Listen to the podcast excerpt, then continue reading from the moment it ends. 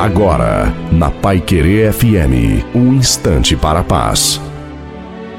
Olá, gente. Aqui fala o pastor Wilson Tinonim. Certo homem começou a subir uma montanha juntamente com sua filha pequena. Ele disse para ela ir na frente que ele seguiria logo atrás. A menina, com grande entusiasmo, quis mostrar que era capaz de subir sozinha e apresentou muita disposição em sua caminhada. Depois de um certo tempo, já cansada, ela começou a ter dificuldades. Em certo momento, ela caiu, ferindo de leve os joelhos, e logo depois teve o braço arranhado por alguns espinhos de um arbusto. Mais um pouco ela caiu e não conseguiu mais levantar. Começou a chorar e, virando-se para o pai, pediu que ajudasse.